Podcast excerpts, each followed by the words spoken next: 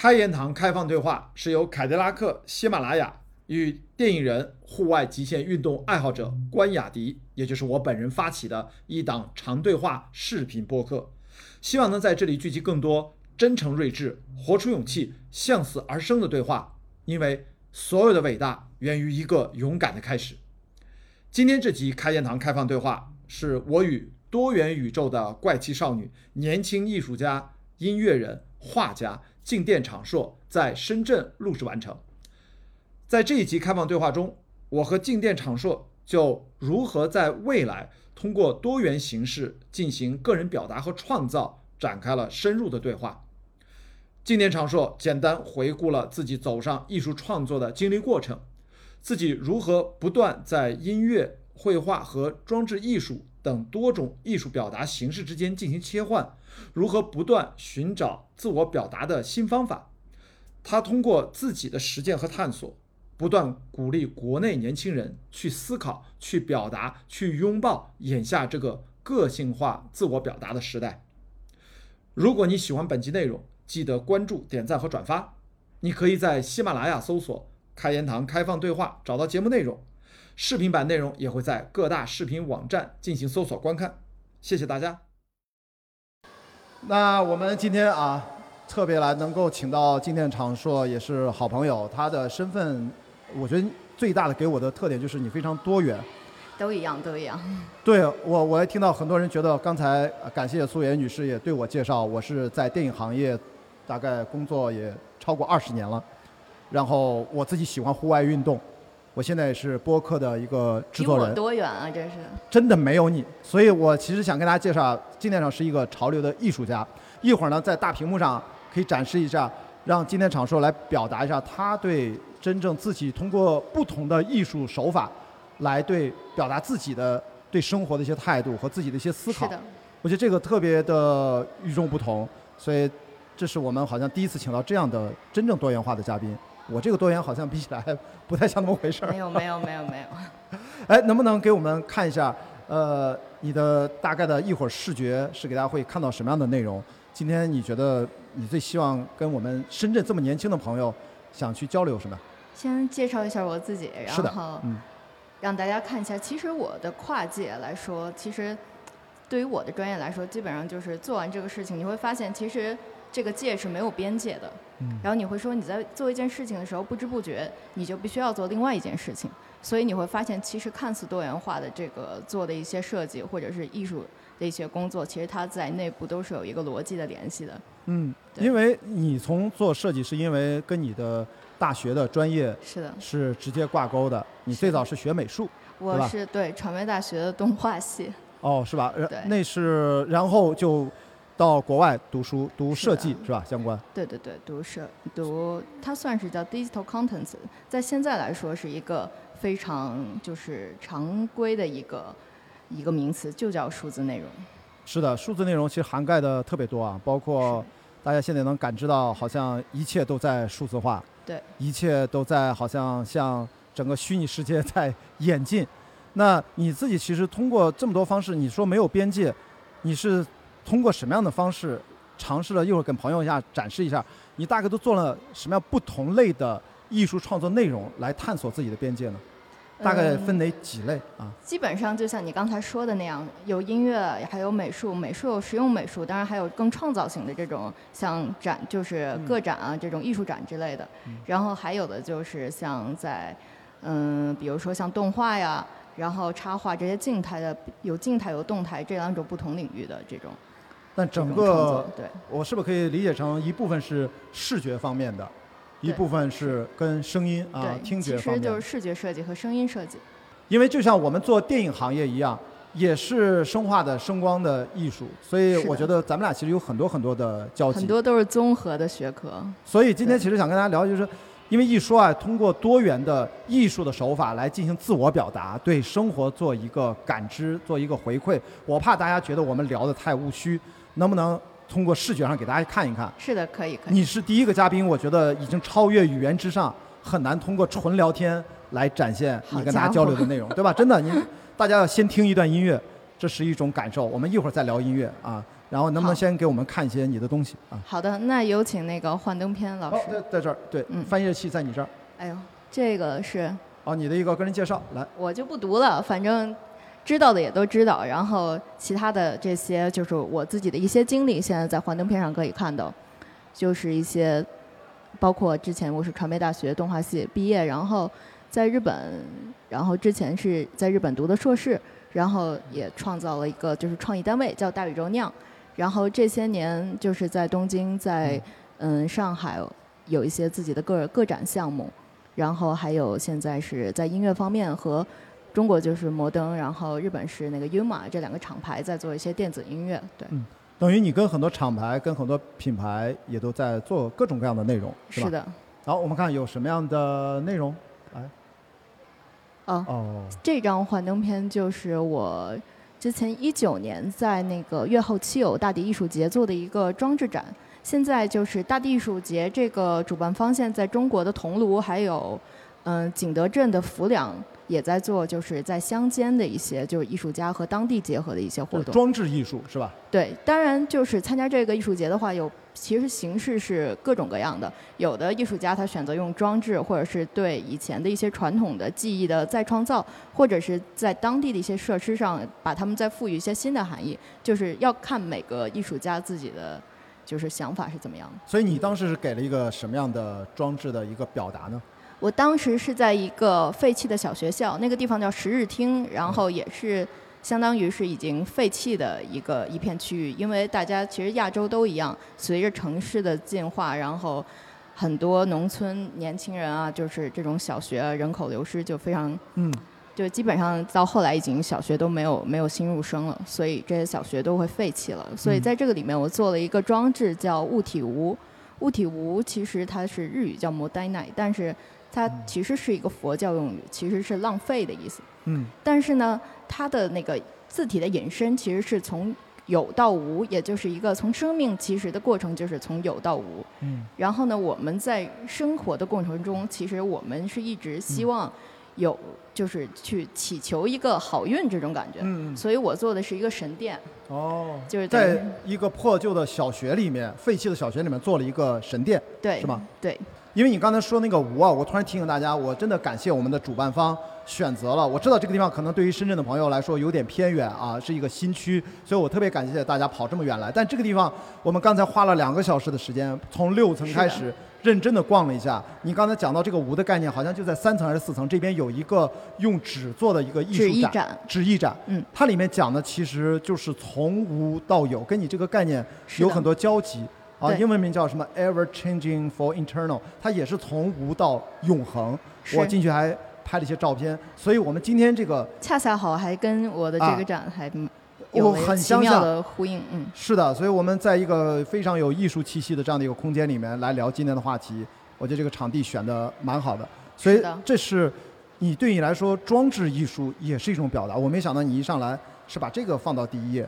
是因为这个对我来说也是一个比较大的挑战，因为一直以来我还是在纸本啊，或者是在电脑上这些比较舒适的，就是说比较形而上的这种去创作的领域比较多。但这是第一次是用三天的时间，在一个完全废弃的小学校里，用当地的这种材料或者是自己准备的一些东西，完全去这样在有限的时间内去去创造，就是嗯完全从什么都没有的情况下去创造。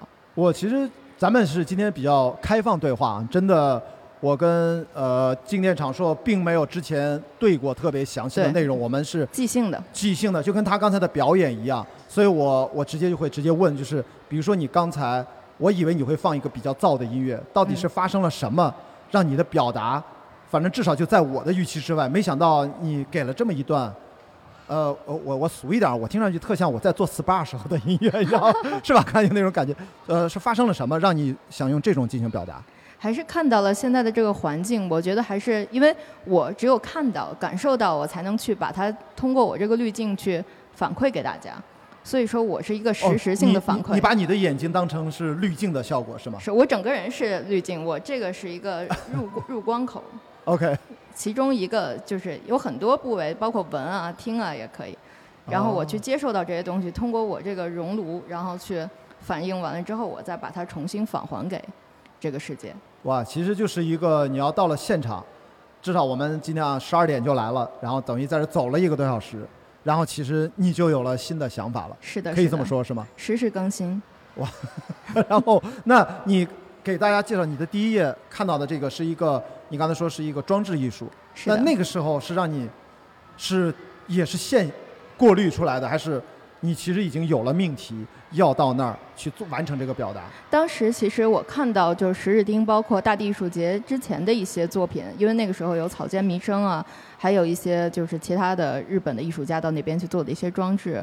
然后其实他们都会在我给我一个怎么说呢，先入观，然后我会去觉得哦，其实十日町是这样一个地方，然后我该去怎么用我的意识去改变它，然后让这个地方因为我的到来，然后发生一些改变，然后我会去有一个。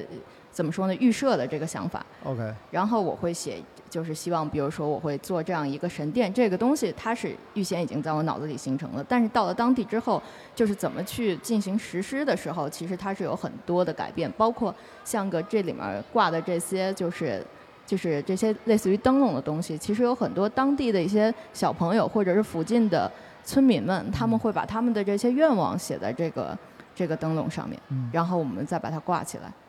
哎，所以说你说的这种表达，我其实也很好奇，因为你是学动画，呃，专业，然后转向了设计，你是因为我想让现在咱们现场很多年轻的朋友，就是如果他们也想去通过一些艺术的方式来进行自我表达和一些自我的心情的抒发，你是怎么找到，就是怎么去实现这个身份上的过渡？比如说成为一个，我现在称之为潮流艺术家也好，电子音乐人也好，还有很多其他的 title。它是一个自然的、正常的过渡。应该像我，我是在电影学院，我本科、研究生，我就是学电影。原来是对手的学校。广院啊，我你们他们现在中国传媒大学，我那个年代我们称之为广院。就是我会觉得我学电影我就干电影，我我其实就没太多想，因为我不知道从广院啊，你动画专业变成一个最终你看装置艺术、各种的绘画相关的表达，甚至音乐的表达，它是怎么转化过来的？对你是一个你是有意识的还是？相对被动还是主动选择的啊？其实做出这个决定是主动选择，但是 title 不 title，只要你去发挥你的主动性，到最后别人就整个这个世界会来定义你。就是说你要先去做，因为你创作其实它是一个更接近于淳朴的，就是完全你就是想把这个东西做出来，然后到最后其实大家怎么看你，它就会返还到你自己的这个身上。对。我们看看下一页是啥，我很好奇。我也好奇了，我都忘了。因为他之前给我发过，我很久没看了。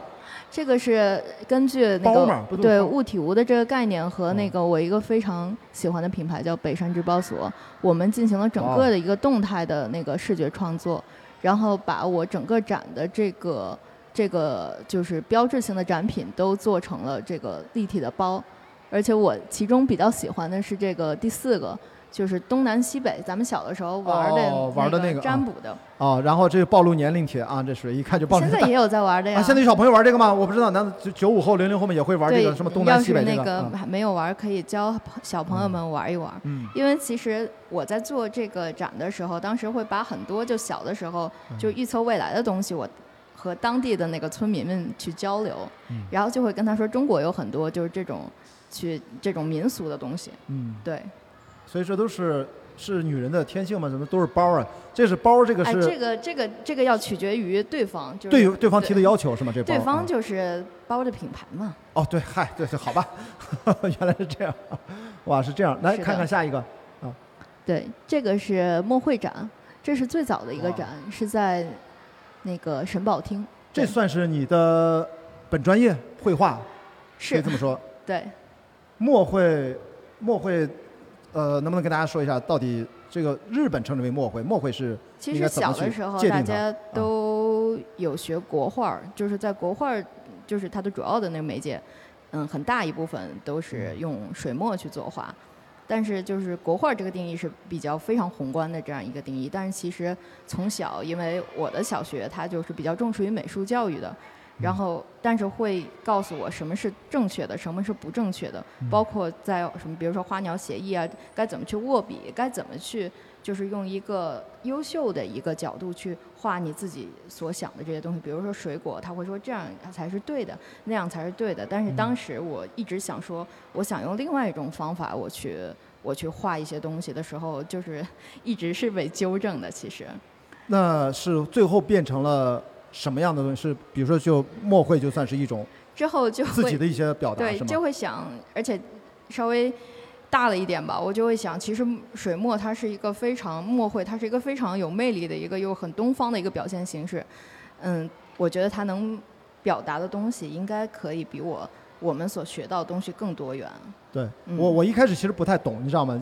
本来呢，我还挺为难他的，我以为，因为我是参加过静电场说的线下活动，我是看过他在线下现场也是即兴的去、呃、墨绘的创作。painting 对，对我本来说能够今天在现场也给大家创作一幅，结果后来深入一聊，发现好像画一幅这样的画需要时间 挺长的。是的，是的。因为那次我看他的活动，实际上他已经画了大半天，呃，最少三四个小时起，所以他就不像刚才音乐，马上就可以跟大家去进行交流啊。这个，所以今天啊，很遗憾，就是跟大家解释一下，也是那样的话，就只能你一个人，你一个人在前面说，我在后面给你。那不行，我其实对你很大的干扰。哎，我我很好奇，问一个扯出去的话题，我突然想到，你有刚才想到你小时候从可能小时候就开始学绘画，对吧？在上大学之前，那你有那还有更小，还有更小，你就跟现在这个这个书城一样，我看好多你就开始学了是吗？就是对，那你现在长大了，你有参与过小朋友的美术的教育相关吗？其实我一直觉得自己耐心比较不太好，就是不不敢轻易涉足是吗？对，啊但是可以引导，但是去教育的话，我觉得其实教育是一个责任非常重的一个、嗯一个事情，就是怎么去教他。我觉得，就比如说你跟他说这样不对的时候，你就把一条路给堵上了。嗯，对，所以有时候这个分寸啊，现在跟孩子怎么交流，我觉得这对成年人是一个考验。我我为什么突然联想到这儿，还是要感谢咱们这个场地，在六楼还有一个美术展，那个美术展大家能在里面看到各种各样的老师，呃呃的他们的绘画风格和绘画的种类，有你说的国画，也有版画，也有素描，大家可以感兴趣上去看一下。那么最重要是什么呢？他会介绍，好像有十二位年轻的绘画艺术家，有他们一个个人简历，居然一半以上都是小学美术老师。对的，但是他们的学历都非常优秀，什么在香港、在国外、在中国，什么本科、硕士，这么高的学历，现在在我们的深圳附近都是哪几个小学当美术老师，就可见现在我们的我我不知道是是教育行业卷得非常厉害，还是说现在的小朋友都很幸福？不过我觉得深啊圳一直给我的印象就是那个美育是非常强的，是吗？而且包括哦像刚才，就是我和我和姐姐也也聊过，就深圳好像我听说有一个村，大家都在画油画，这样。但是那好像就是另外 另外一种了啊，就是好像那就是我我也不知道那个该怎么称呼，就是延伸出一个一个绘画的一个周边的产业就出来了，是就是临摹临摹各种名画的这种。是的，虽然哦我也没有去过，但是我听说过，感觉非常有意思，哇，这个深圳还是一个很神奇的藏龙。卧虎的一个地方。对对，这是为什么来跟大家聊这个话题，就觉得年轻人在很快速的聚集到这样的一个增长非常快速的城市，是的，然后他们其实经常会有人说，深圳可能呃因为发展的历史的问题，可能是不是文化的韵味没有那么够。我其实我觉得，如果几年前我会认同，但这几年我也经常来啊，我觉得发生很显著的一些变化，包括这次来就很明显。那我们今天为什么会做这样的活动？我觉得就还让我蛮蛮开心的。来，我们看看后面后面有什么啊？我很好奇后面。哦，这个也是那个之前妖怪吐息的一些，就是一些包括一些做出来的衣服啊什么的，还有之前的一些明信片儿什么的。妖怪吐息是一个是一个这是一个展的名字展的名字，是的，跟妖怪是有关的是吗？也算是有关的吧，因为我们就是人会倾向于把看不见的东西，当时就尤其是古代嘛，就会定义为这种怪力乱神的。但其实我们知道的越多，其实我们就会越明白。但是你如果选择说我不知道，我以为它是这样的一个东西，其实也很浪漫。嗯嗯，所以说反而妖怪也能成为你一个创作的一个主题。对，但其实吐息是重点，哦，这个哦是在上海的个展，18叫年啊对，叫画物吐息。它的封面是那个之前妖怪吐息的一个展叫布朗运动，然后我们把哦，分子运动啊，布朗运动。对。吐息是指看英文是就是呼吸的意思吗 breathing 对。Breathing 是，哦，就是其实我们随时随地不是都在呼吸，然后我会把我的一部分我嗯。它就会在空气里面，然后可能别人他又会把它吸纳进去，又变成了自己的这样一个东西。其实我去画这样一个东西，其实大家看到了，也许他也会吸收很多东西。嗯，其实是在表达这种无时无刻的，就是说我们都是在交换彼此这样一个感受。嗯是这种这种表达。我看到我看到后面后面也是吗？也是这个系后列吗？面就是现场呗。当时现场我们也做了好多那个尝试，包括我们嗯、和在上海五元路，嗯，然后当地有一个做果汁儿的一个品牌，我们做了墨汁儿，然后把好多黑的水果会搅在一起。我们这个就是现场在创作，是吧？是的，是的。嗯，然后还有那个可以吃的怪物，对，然后这个就是现场。哇，所以这个看来，所以说你这个不是现场画，还是全部都是现场画的？那有一幅是现场对吧？我觉得应该呃不不会都现，因为这个还是挺复杂的。对哦，对，反正这个就是一哎一些做的一些商品，哎这个没什么。哎，怎么就突然转过去了？说 好像是不是见到少特别少女系、粉红系，好像是对你是不是已经翻篇了是，吗？就是、啊就是嗨，卖的东西嘛。哦就是跟要要跟大家介绍一下，我我因为我了解，之前静电厂商好像是最早，其实应该，呃，签约经纪公司给你往往往美少女什么那个哦，艺人方向发展。日本日本那个地方，对，年轻的时候呃难免嘛。但但是后来你发现那不是你发展的一个适合的方向，主要这个 idea 也不是我提的，我肯定是处于被动的这一方。明白？对，但是什么都可以尝试。所以最后你选择了，还是做现在自己的创作。就是听别人的还是听自己的？所以一开始他们如果要听他们，他们是希望让你去做，是不是就类似于女团那个方向？什么？倒也没有女团，没到因为我也那种份儿上我肯定啊团不起来。哦对 你没有团。对，就是 因为他自己，如果我去看待你，我肯定会把你往一个既定的我所知道的一个东西的方面去靠。但是你是随时随地在变化的，我是嗯跟不上你的节奏的。比如说你有新的想法，我不可能去追上你的这种变化，嗯，所以它会存在一种对于对人认知的滞后性。哦，对，所以实在是这个合作，其实呃坚持不下去，也不是，就是时候到了。啊，然后你就开始走自己的路，啊，然后就变成这是这是哦，这就是这本书对吧？就是对对对，大家看到这本书是一八一九年吧，应该是一九一九年，哦，是的，我看一下，应该是一九年。三联生活书店。对，等于把你在呃东京的一些观察、一些点滴记录了下来啊，应该一是的九年，我忘了。哦，这个书是你为什么当时又想到用写书？而且我觉得这本书大家知道，它是文字和绘画，呃五十五十，几乎你可以把它当成半本绘本来看待。是的，所以这本书它不是写完，它其实蛮慢的，要把它画完。啊是你为什么又想到用这种方式来进行表达呢？啊其实，在写这本书的时候，我当时就在想，为什么在创作？其实刚才也说到，就是去表达这件事情。无论我觉得是画什么，还是去拍什么，或者是就画这种记录型的东西，我觉得其实创作的目的就是记住当下。嗯无论你画的好或者是差，我觉得如果是你就是真诚的去表达的话，那个东西就是有意义的。这就是为什么模仿的东西变得廉价，而你自己，如果是就算是你觉得外面人所有人都会觉得美术老师会觉得你这是一个不合格的作品，但是这个是真正表达你当时感受到的，甚至不是看到的，而是听到的东西，我觉得它都是有意义的。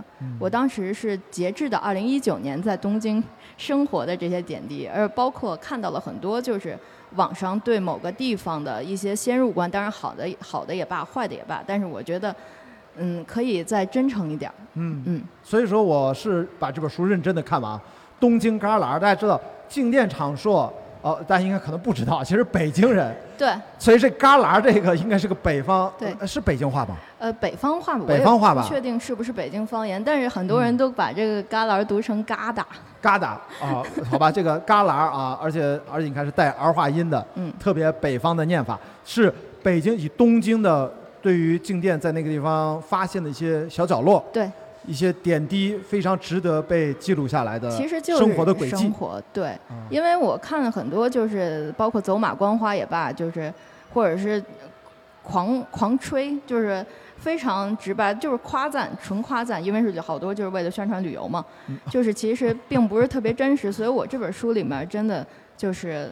呃好的当然也说了，嗯。当然不好的我也说了，代表你至少自己个人的真实是的。去表达。去对这个城市的，包括我觉得最重要的还是遇到的一些人，因为你在这个城市里面，你说哇，这个城市好现代，或者这个城市好传统，或者它就是一个旅包就是一个旅游者的一个城市，嗯。但是这个都取决于你在那儿遇到了什么人，嗯当然这个也是小小概率事件哦，所以这里面就是对大家启发。我相信在座的朋友啊，我们经常去外地或者出国旅游，如果是我们按照正常的游客是一个视角，但如果你发现你不管拿起手机去多拍照啊，还不只是游客，可能做一些记录，甚至记录自己，甚至或者你拿笔想写一篇什么样的东西，哪怕录一段声音，就像播客一样，那好像角度和感受就不一样了。是你就要需要思考一下，甚至到网上去学习一下，这可能就是表达就开始发挥它的价值了。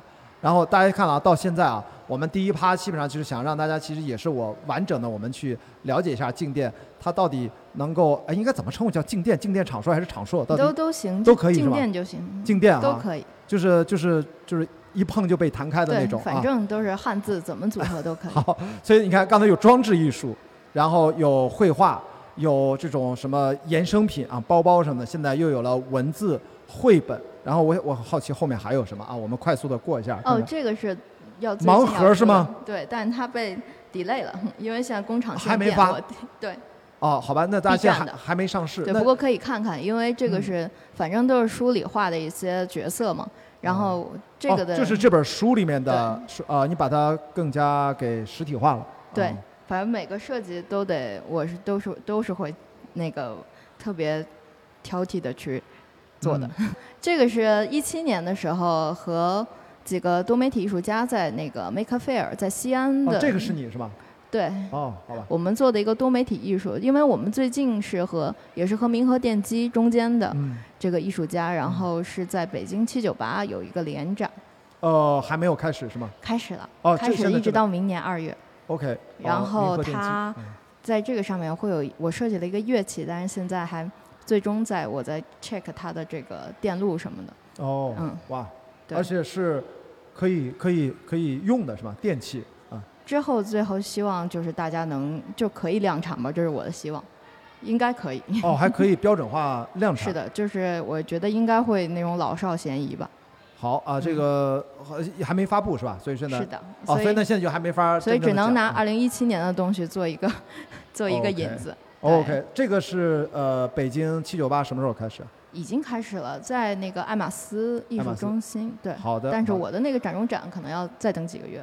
好嗯来我看看后面还有啥？后面还有什么？后面的就是还是之前的那个墨绘的里面的画的一个嗯这是延伸出来的一个个一个角色。每个人头上都有一只猫猫，这是专门为了回应我们这么多吸猫。哎，现在有多少人养猫？有有有吗？养猫的就是说哇，还真有这不少呢，五六个至少。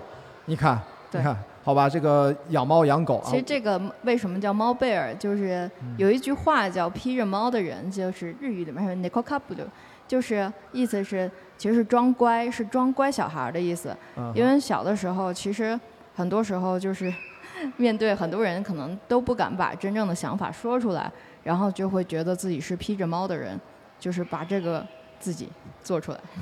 哦是，所以说其实明白了，所以在中国其实也会有对应的这种乖小孩，啊乖小孩，对对对，哇，对，这个已经发布了，几年前就快了。啊这个也是没发布的，这个也是对，这哦今天都是一些 很新的啊，哇，你感觉今天是个新品发布一样。好，还有还有哪些表达？我们没什么了，这些都是音乐方面的了。对，哦，终于就就回到你其实是什么时候开始做音乐啊？其实正经开始，你要说是最早去去接触到音乐，要回回溯到小学的时候，那个时候是在那个歌剧舞剧院，嗯然后那个时候肯定很多小孩都跟我一样，就是学 学声乐，然后去考级。嗯，但但是现在怎么就是从什么时候决定？哎，我可以用这个音乐来自我表达，甚至出作品是什么时候？其实这个和音乐的这种关系一直很奇妙，因为小的时候它一直是正规的这种音乐教育，然后包括去什么七色光少儿合唱团啊这种，但是到了高中之后就开始组乐队，然后到了大学之后，嗯就是其实身边的都是和原来我受到的教育是相反的。嗯但是正经开始自己去独立去发行作品的话，其实是在二零一八年末做的这样一个 MV。哦，所以说你看，从二零一八年到现在也就三年，三年多，还没到三年。对，是的。然后所以说基本发了都是单曲为主。对，但是现在整个的一个专辑就是在筹备过程中，快完了，快 OK 了。终于从你的视觉，现在一八年年底转向了啊、用声音这种表达，你对你来说是一个什么？是一个什么样的转变？它是一个补充，又让你掌握了一些新的工具，还是让对这个世界，反正你有了更多的互动？啊我感觉像是我学到的所有那个技能，它终于都合并到一起可以用了。因为哦其实大学的时候，我不知道北影会怎么样，反正中传会，就是我们这个是唯一一届动画导演专业，他会学导演、学编剧、学分镜、学原画、学摄影、学拍短片、学包括那个配啊，音。当时你是动画导演专业？对，就是啊基本上，其实我上面的那些多元的 title 全是我的课。哦，其实等于把你大学的各种课都拿出来做了一个是的啊、线下的啊、毕业之后的社会上的一个践行的版本啊。是，可能有些人你学了一门课，你就可能会把那一门的课的内容你完全最大化，然后你成为那个 casting 表表里面的其中一位，但是。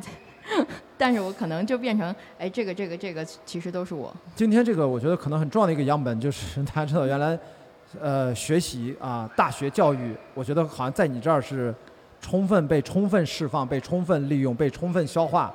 所以我觉得最典型的一个代表，居然就是你你所有的课，居然就是我本人。对，毕业了之后还在交作业，给我的感觉啊。对，真的是这样。每次当我每次当我觉得就是，哎，好像自己做了太多事情的时候，我就在想，我大学的时候一门剪辑课，然后周一上完课，周三要交一个一分钟的版本、一分半的版本，然后三十秒的版本，然后还有漫画课的作业，然后你你你马上就要交什么两页作业，然后呢，还有就是两个礼拜要出一个十几分钟的短片，就是我觉得还没有大学那么累。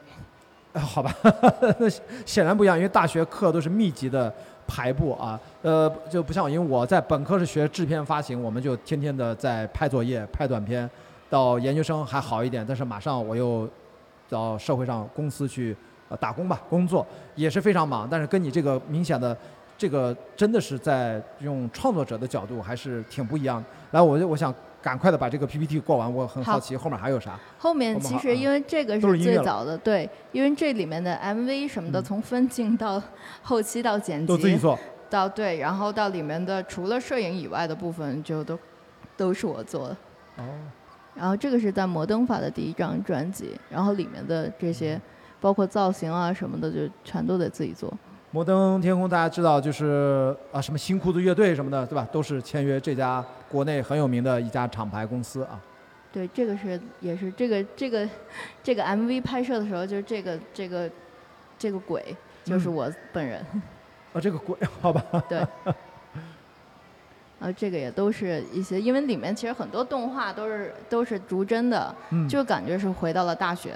所以你看你做这 MV 也是跟动画有关联，是的，就是还是跟你的专业还是定格，啊还是逐帧，还是去就是大学大学被感觉斯德哥尔摩了似的被作业都。好，其实那，你跟彭磊很像嘛。不，你看彭磊当年 MV 不都但这是你们学校的哈？啊？对对啊，对，是我们学校，对对对，但是都是动画啊。彭磊也是动画专业的，对吧？他所以说他很多 MV 也是自己当导演对，。像这个是和也是和我们师哥小老虎我哦们小老做的虎对做的一个吃豆人的一个四四十周哦，年。这个我听了，这个这个这个对 Pac-Man，这个这个我听了，对。对，这个是一款游戏电车购的一个片尾，反正这都是一些包括阴阳师的一些歌。这是电视剧的阴阳师这是动画啊，动画动画动画剧集的对阴阳师啊。对，然后哎呀，这就是剧透了，退回去 啊，是吗？嗯不高兴小姐还有什么呃是不能剧透的是吗？也没有，就是现嗯在不是正好聊到了音乐吗？对对对对，嗯没没没事儿，反正我们看看，没事儿就到剧透这方面。反正音乐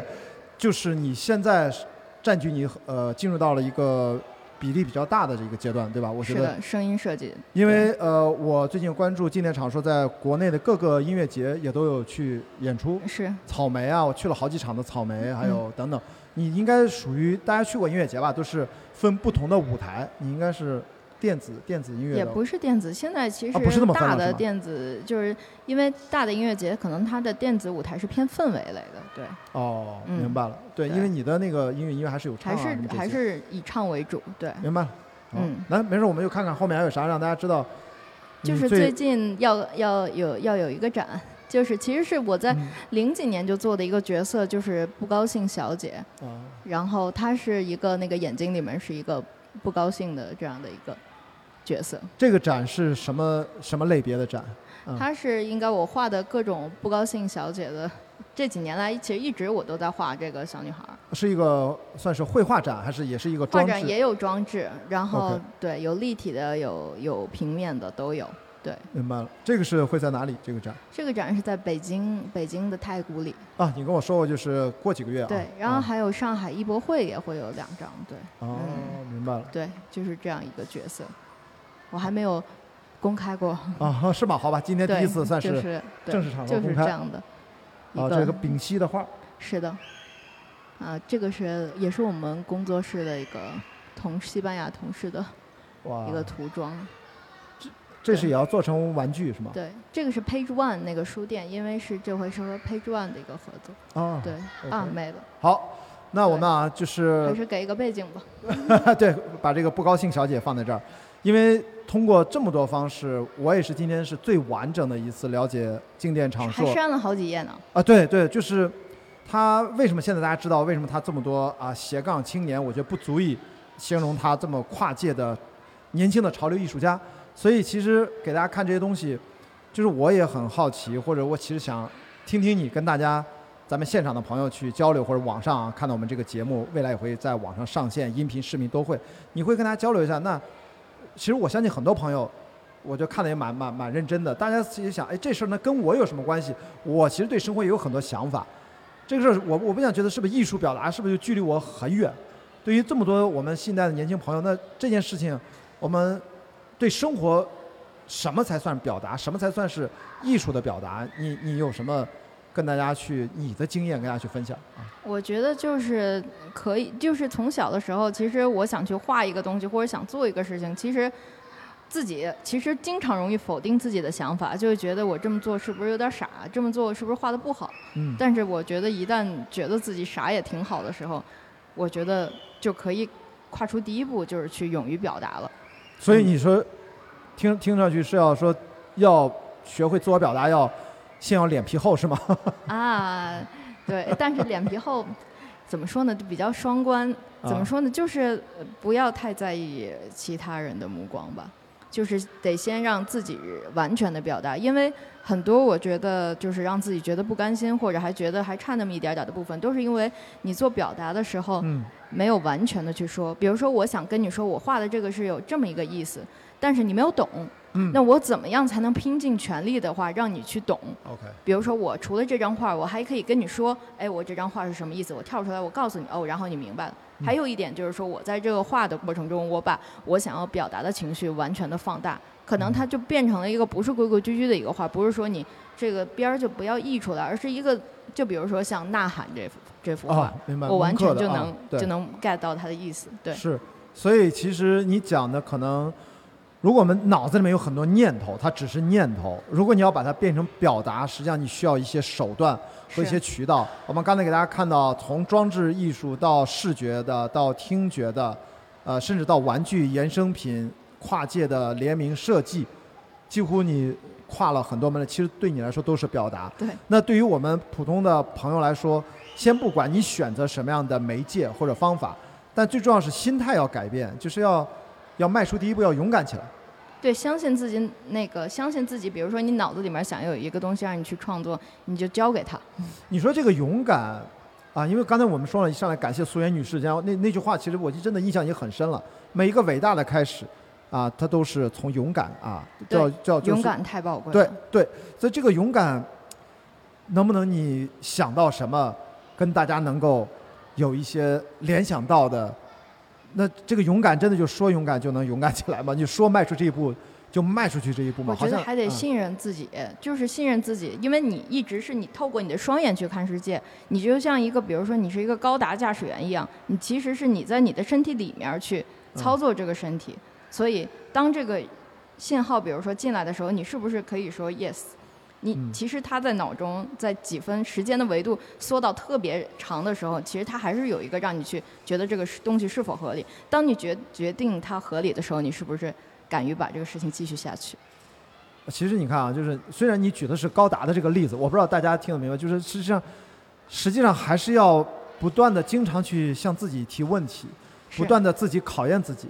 这个事情可能要看每个朋友啊，每个情况不一样。因为我在网上看了一段短视频，我还蛮感动的啊，就是一个老外，应该是在英国，我听口音是在英国，老外就是问说。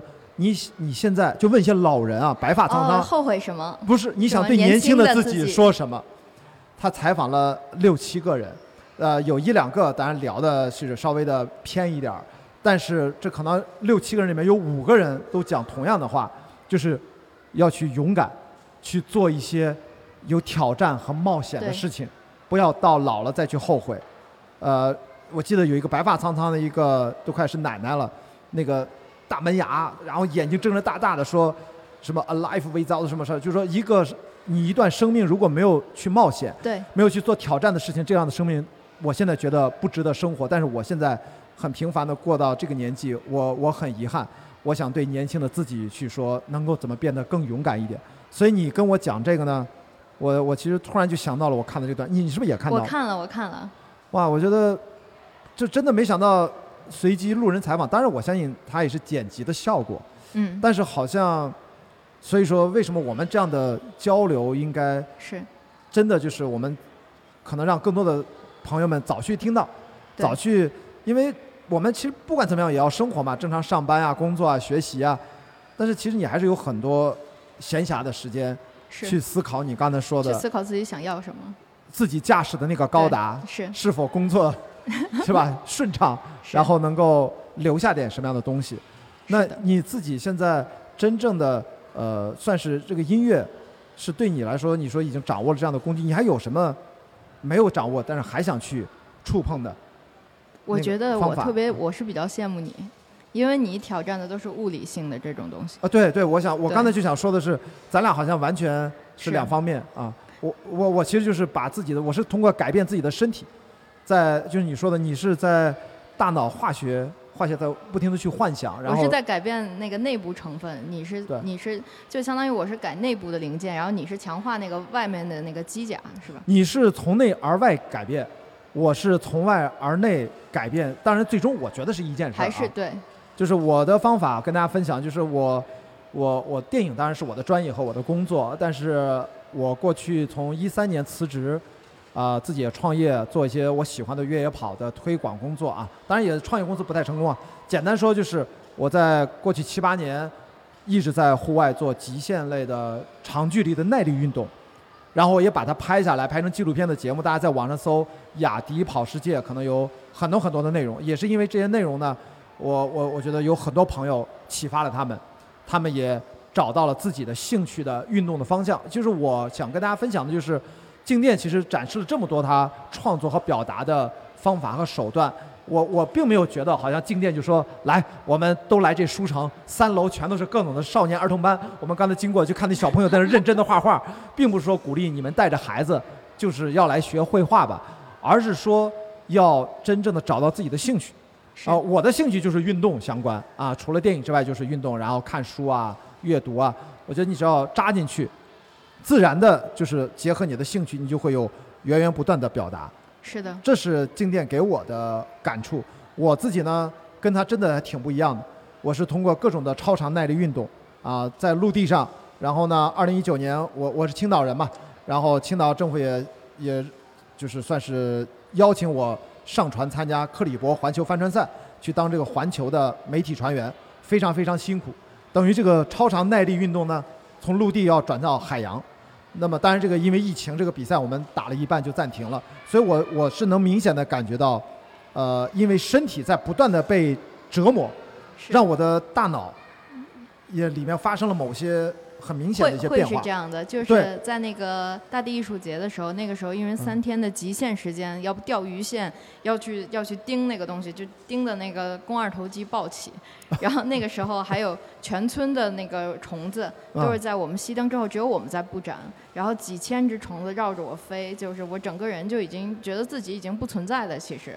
那你不得防护一下吗？没有了，就是嗯其实都特别无所谓。当时就觉得自己是，也就是被他们组嗯成的，我就是这几千只虫子中的一个，然后我就是替他们去完成这个东西。嗯，因为我今天特别巧，就是在我们大概中午十二点钟，我们在那儿休息的时候，然后我们遇到一个在楼下一楼工作的一位大姐吧，她穿那马甲，她是义工，她说了她两点钟来不了，但是她就看到就是我桌上摆着这本书啊，就是她就很感兴趣，我就很奇怪，他说我说你为什么感兴趣？他说我也喜欢跑步呀，我当时就没想到，因为他看着瘦瘦也不高嘛，后来我我以为他在开玩笑，就是没事儿跟我们闲聊天嘛。那他就拿起来看，聊着聊着，他跟我说，他最喜欢的一个作家就很喜欢跑步，叫村上春树。我就我就惊了，我靠，人家不是在开玩笑好吗？人家真的看过那本儿。当我们跑步的时候，我们都都想些什么，对吧？好像是那本书，那本书你应该你你应该看过是吧？啊，你说你爸看过，对对吧？你看，就我当时也看过，所以我就知道，哇，天哪！我我当然可能人家我不知道是退休了还是什么，人家就来这儿做义工。人家卧虎藏龙嘛。对，卧虎藏龙，真的就是咱们深圳啊，真的这个大姐，当然我不知道她在楼下能不能听见，嗨，这 say hello 啊，就是，所以我就赶紧送了一本书给她，我说这里面都是我的一帮好朋友，他们在超长距离的越野跑当中的故事啊，这是我编的一本书，里面有我的一段一部分啊，剩下啊，这这是这样，这个封面是我啊，这个大姐她不知道，她以为是别人啊，我现在好像变成另外一个样子了，这这这事儿也很奇怪。总之呢，就是真正的她自己就这位大姐跟我讲。她就觉得能坚持下来，对自己身体有改变，对自己的对呃整个的身心都有变化，所以我们俩就在那儿还聊了大概二十分钟的，就很开心，很偶然。所以就像你说的，就是你可能是从专业的角度，呃，延伸出来成为一个创作者。我自己是反而把自己的专业放了放，我去搞你你，也是一个创造者，你是一个身体肉体的在创造者。所以我我是把我学电影的专业知识用到了去记录我的兴趣爱好，户外运动，拍了纪录片、短片，甚至我也在写故事片的剧本。未来我也希望能够去拍故事长片，那个慢慢来。所以呢，我其实想，呃，怎么说呢，就是跟大家今天去这么去交流，你自己有没有觉得说，现在你观察身边的年轻的朋友，你身边当然很多都是跟你一样，呃，创作者啊、音乐人啊，可能画家比较多。但是你有没有跟其他的年轻朋友观察你你大家会怎么去跟你去交流你的生活方式和大家的年轻人的生活方式？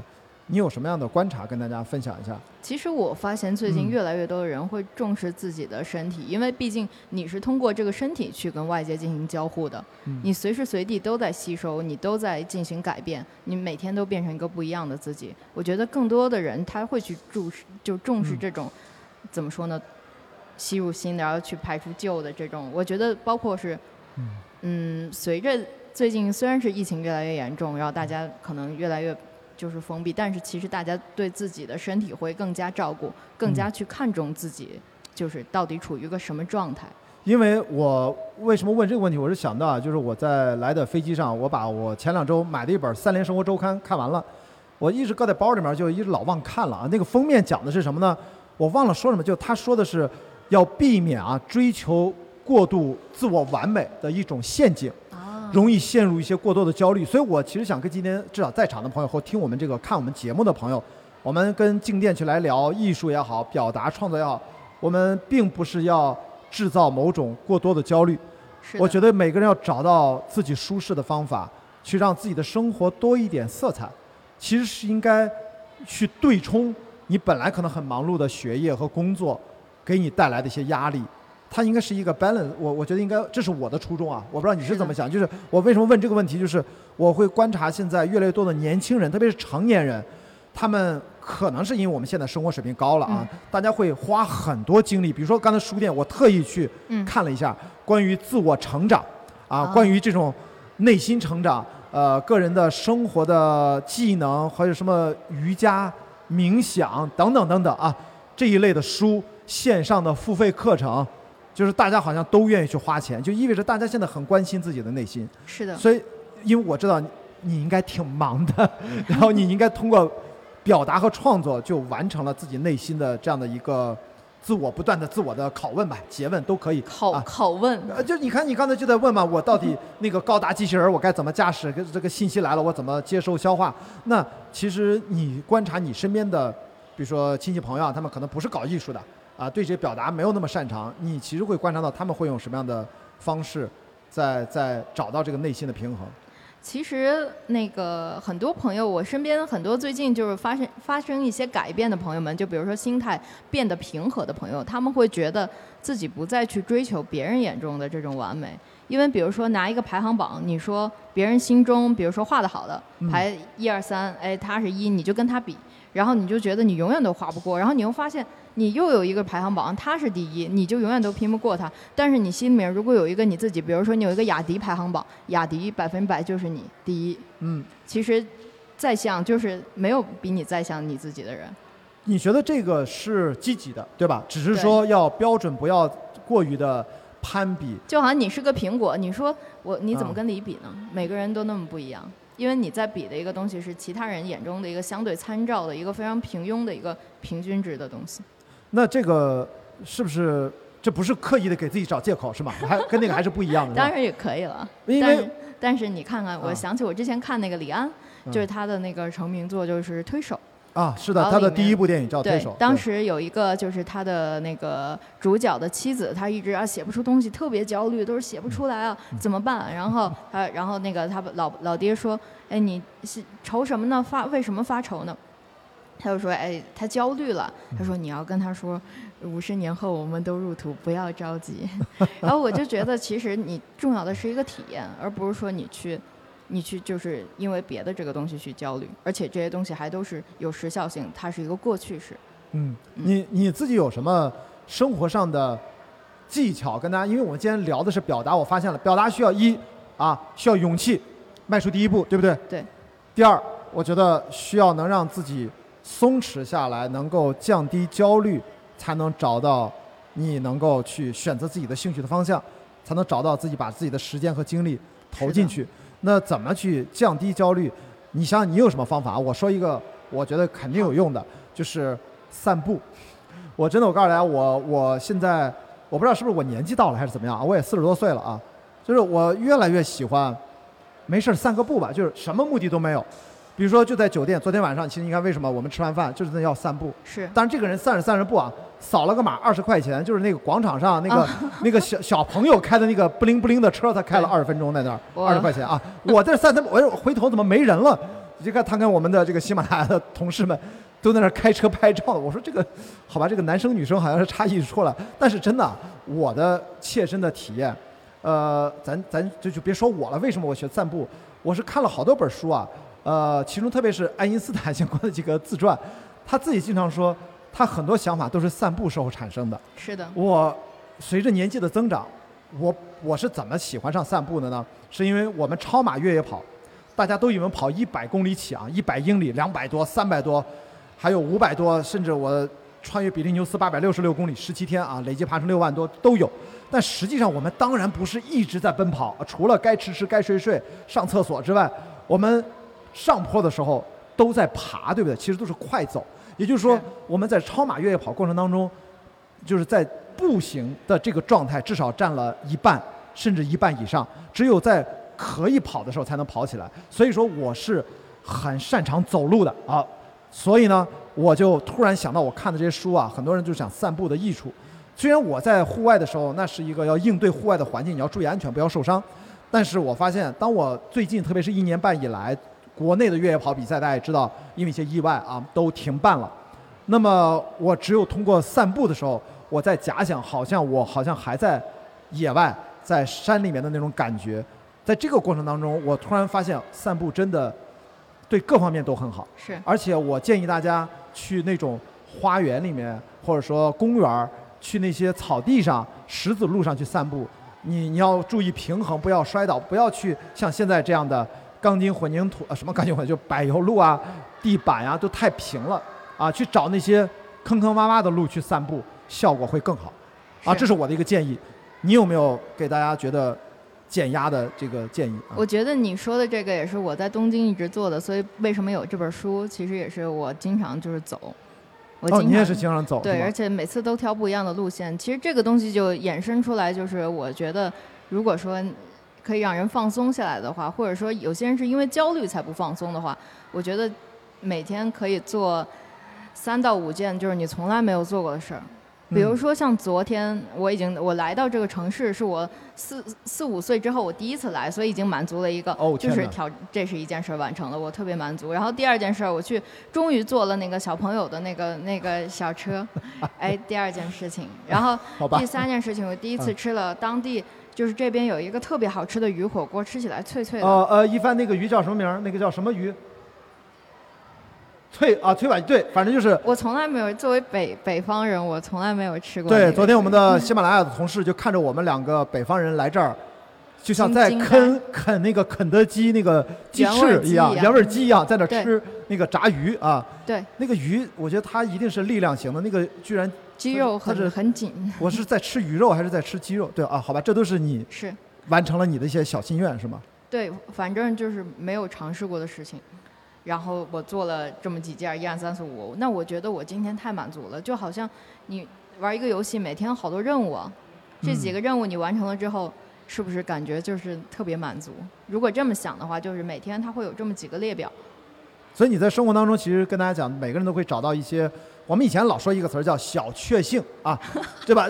听上去有点大概那个意思，但我知道你想说就是给自己制定一些可能对别人来说没有什么意义，但是对自己来说会让自己心情变得愉悦的一些，哪怕一些很微小的一些事情，依然是有价值的。就是发现，我觉得就是新知特别能让人开心。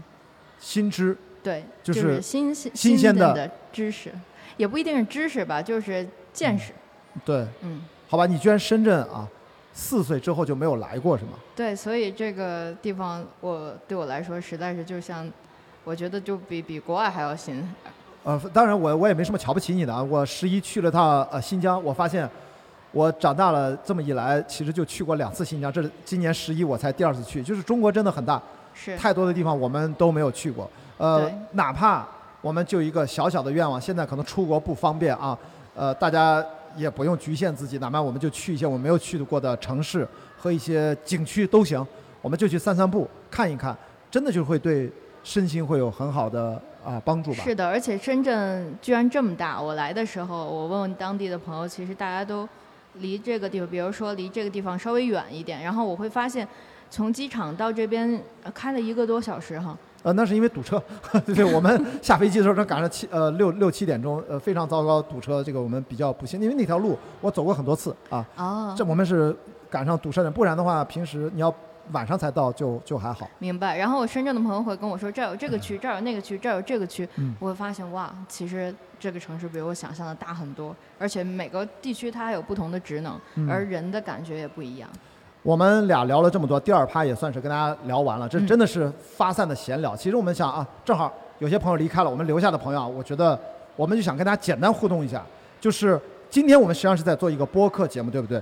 我们刚才也说了，你写文字也算表达，你可能拍照也算表达，你可能拍 vlog，在网上什么有个自己的抖音账号上传点生活小日志也算表达。我想问问，谁能举个手？大家在网上有习惯的记录自己的生活，最简单这种表达习惯的朋友有吗？大概，好、那个朋友二，这边这边这边边有吗？这边边还没看到，没有吗？那个男生，哎，能不能这个举手的女生，咱把话筒给他，我就想想聊一下，哎，一会儿也请这个男生啊，也问问你，啊，站着说也行，这样我能看到你，能拍到你。你你你是习惯用什么样的方式来做自我表达？呃，除了微信朋友圈，然后微博也会。然后刚刚有看到静电小姐姐姐的微博，翻了一下，就是有看你发那个坐小车车的视频，确实是挺好玩的。对，也想着说最近去体验一下，对，可以玩一玩童年玩过的东西。是就在旁边的那个叫什么广场？龙华城什么 ICU？哦，ICO 是吧？啊，ICO 对对对，我有看到那个背景。今天晚上大家去啊，就是它不灵不灵在那儿，我发现都没有人管，扫码就直接开了。现在真的是啊，都都不是小朋友在玩，都是这样的大大孩童在玩。那你你，我想问一下，你自己最呃，用的最多的会做一些什么样的表达？就发发朋友圈，会有一些感触。你是会经常会关心一些什么样的事情啊？比如说用黄油黄油相机，然后去给它配字啊，就是每个图片去配字，然后还有一个就是用那个 vlog，就是也现在在初步的，也不是很成熟，就是在琢磨当中，呃，就很摸索吧。嗯，那你跟朋友身边，呃，你们大家会聊这些事情吗？还是说你觉得这个事情是我一个我自己的事情？我也没有说一定要跟你交，还是说你们身边很多朋友会，大家会呃会跟同事闺蜜然后去聊一下，因为大家都觉得这是一个共同的兴趣爱好，可以就是记录一下生活的点点滴滴，我觉得是一个比较呃有纪念意义的事情。那你自己其他有没有别的兴趣爱好？除了自己做一些呃看电影，对，平时也挺喜欢看电影的，就比如说最近上映的《零零七沙丘》都有关注。呃，我觉得《零零七》非常推荐大家进电影院看一下，是一部非常好的大片。哦对，我要提醒大家，我刚才去五楼的电影院，就这个地方五楼电影，我刚才去好像在上映哎。巡查了一下，你知道我巡查一个什么点呢？这家电影院居然是有《零零七》二 D 版本放映的哦。因为大家我不知道知不知道，最近这个《零零七》啊、《沙丘》啊，它做了一些中国特制版的三 D。那么像咱们这个影院新的话，当然很好。有些稍微的旧的影院，它加上那个三 D 本来容易降低它的亮度，改变它部分的色彩。啊，我的很多的同行的朋友啊，专业的电影摄影师，很多电影的同行，我们懂电影技术的都知道，这个事情对观众的观影体验有一定损伤的。呃，但是《零零七》也是特制的 3D。我看了很多影城只有 3D 版本，但是咱们的五楼的影城呢，还排了几场 2D。其实那个亮度蛮好的，人家那个摄影非常棒，但是他用了一些非常特殊的一些一些设计，摄影的影调，一旦做了 3D，因为它是后期转制，它就会损失掉很多。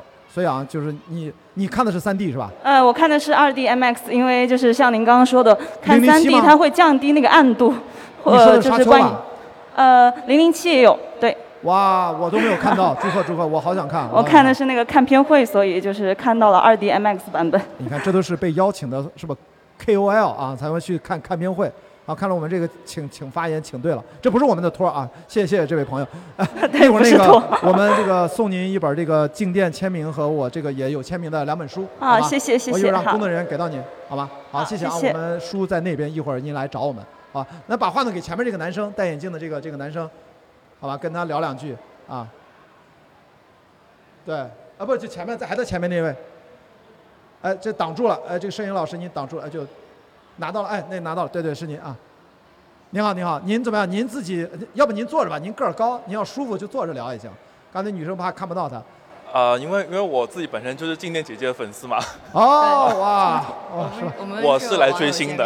哦哦，是来奔现的哈，不错不错。呃，就我之前是看过静电小姐姐的一个就黄色魔法的那个 MV 的，然后呢，在 MV 里面有非常多的一个呃镜头的一个穿插，然后都有手绘的一些动画的一些穿插，然后呢，就还有一些对人物的，就是一些一些特效的一些分镜啊，就我觉得就非常的有趣，比一般的那些。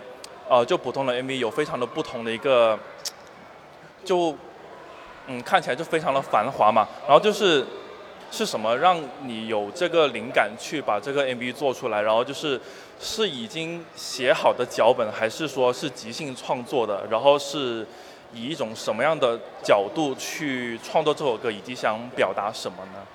其实他是来提问的啊！我本来想来问他，结果被反问了。好吧，你先来回答啊。反弹啊，反弹对，反弹，好，反弹的好。其实我每次去做 MV 的时候，我都会把那个里面的角色都会画出来，就跟我做一个动画短片一样。然后每一个人都是穿什么，然后这个人物设定他是什么样的。哦，你也画自己是吗？画自己，然后画其中出现的其他人也都要画。然后它会有一个人物设定，然后里面所有的其实镜头里面我都做了那个，就每一个镜头其实它是都是在分镜头里面已经被我删改了无数次，但是我会给那个就是会有一些就是意料之外的一些镜头留留够它的空间，然后但是它的每一个东西它其实会有一个起承转合这样一个一个基本逻辑，比如说嗯黄色魔法它就是一个一个。就是在中华街的一个女孩儿，然后她就是拿到了一个就是黄色的这个魔法的东西，她就是之前会有一个气球，然后最后其中它会穿插这个演唱的部分，到最后其实这个黄色这个东西它是有毒的，嗯，然后人就会嗯，然后它其实是一个非常非常简单的一个逻辑，然后但是它里面会有会有很多特写啊，其他的蒙太奇镜头，它就会让随跟着音乐的节奏来，然后它就会变得其实会高于这个原本的骨架，然后就是先搭骨头，然后再往里面填肉的这样的感觉。对，嗯好，我呃还还有问题吗？接着反弹，还有还有要反弹的吗？打败了，被打败了。没有，呃，我一会儿有问题问你啊。然后我们现在在那个网上班 club 啊，有朋友如果想问问题的话，我们就举手，我们会上面有主持人会把你拉上来，你也可以来，呃，有什么想发表自己的想法，或者问静电，或者问我有什么问题都可以啊。我们这个是说给我们在喜马拉雅在线上，那么还有十几位朋友，哦，有人有人举手了，啊，那么就把他邀请上来。好，布布兰布兰乐，你好，你能开麦说，说请讲。呃，请讲，请讲，请讲。你好，我想请问一下，今天就是你的作作品这种风格，然后您选择这一个主题的话，会向希望希望是向大众表达什么样的一个艺术观念呢？